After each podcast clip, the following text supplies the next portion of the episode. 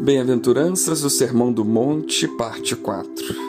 Bem-aventurados que têm fome e sede de justiça, porque eles serão fartos. Mateus 5:6. Como pode um cristão estabelecer metas de vida e não ter como objetivo principal a justiça do ponto de vista de Deus?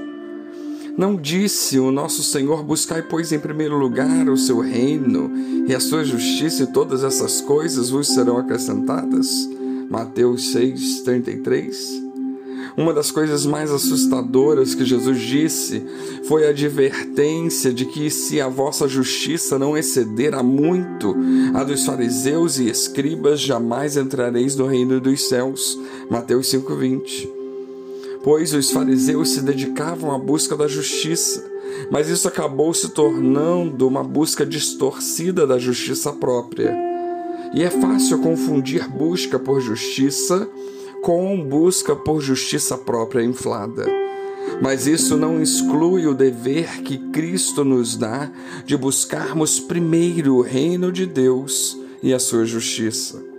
E isso fica claro nessa bem-aventurança, onde Jesus pronunciou uma bênção sobre as pessoas cujo objetivo é a justiça ele disse: Bem-aventurados que têm fome e sede de justiça, porque serão fartos. Ele não disse: Bem-aventurado aqueles cujo objetivo é a justiça, pois eles alcançarão o seu objetivo. E também não disse: Bem-aventurado aqueles que têm desejo de justiça, pois eles alcançarão o desejo do seu coração. Ao contrário, ele falou em termos diários, se referindo a uma fome intensa não devemos simplesmente buscar a justiça ou ter a justiça como objetivo. Devemos sentir fome e sede de justiça. Bem-aventurado aqueles cuja sede de justiça é uma paixão que os consome. O que diz o Novo Testamento sobre o próprio Jesus? Que o zelo pela casa do seu pai o consumia. Essa linguagem gráfica significa que a paixão de Jesus pelos afazeres de seu Pai Celestial o devorava. Seu alimento era fazer a vontade de Deus. Portanto, o próprio Jesus foi retratado como um homem que buscava apaixonadamente a justiça e que alcançou o que estava buscando. Não havia como Jesus ter sido mais justo do que ele foi mas em sua natureza humana ele tinha fome de justiça. Estamos condicionados a nos definir por aquilo que fazemos e não por nosso caráter. No entanto, Jesus pronunciou essa bênção se referindo ao caráter. Bem-aventurados que têm fome e sede de justiça. Ele afirmou que este não seria um esforço infrutífero, pois prometeu: eles serão fartos.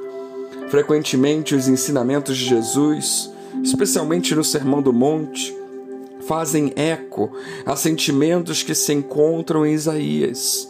Em um texto, Deus diz o seguinte: Os aflitos e necessitados buscam água, e não as há e a sua língua se seca de sede, mas eu, o Senhor, os ouvirei. Eu, o Deus de Israel, não os desampararei. Abrirei rios nos altos desnudos e fonte no meio dos vales. Tornarei o deserto em açudes de água e terra seca em mananciais. Plantarei no deserto o cedro, a acácia, a muda e a oliveira. Isaías 41, 17 a 19. A promessa que Deus fez numa terra seca e árida do deserto era de que ele saciaria os que estão famintos e sedentos por ele. E ele disse: Ah, todos vós os que têm sedes, vinde às águas, e vós, os que não tendes dinheiro, vinde, comprai e comei. Sim, vinde, comprai sem dinheiro e sem preço vinho e leite. Isaías 55, 1. Nós nos alimentamos com o pão da vida, o pão que desceu do céu, que alimenta a alma e preenche o espírito humano. E em última análise, desejamos a aprovação de Deus mas o aplauso dos homens pode ser ensurdecedor. Isso pode nos levar a desviar nossa atenção para alcançar tudo mais e não aquilo que Cristo estabeleceu como prioridade para o seu povo: sermos justos. Ser justo não é tão complicado. Significa fazer o que é certo. É preciso ter paixão por fazer o que é certo.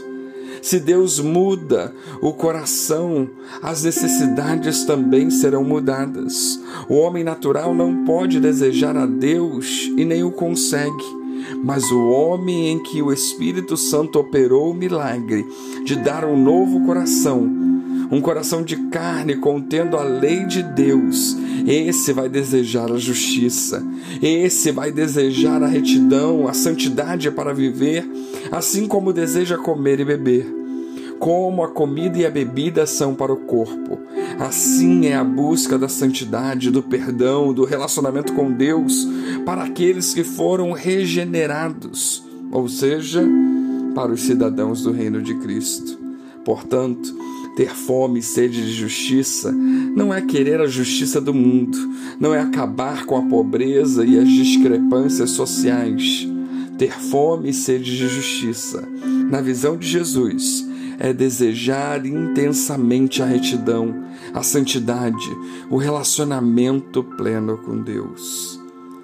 Que venhamos a ter fome e sede de justiça, porque é promessa de Deus que seremos fartos. Que Deus nos abençoe.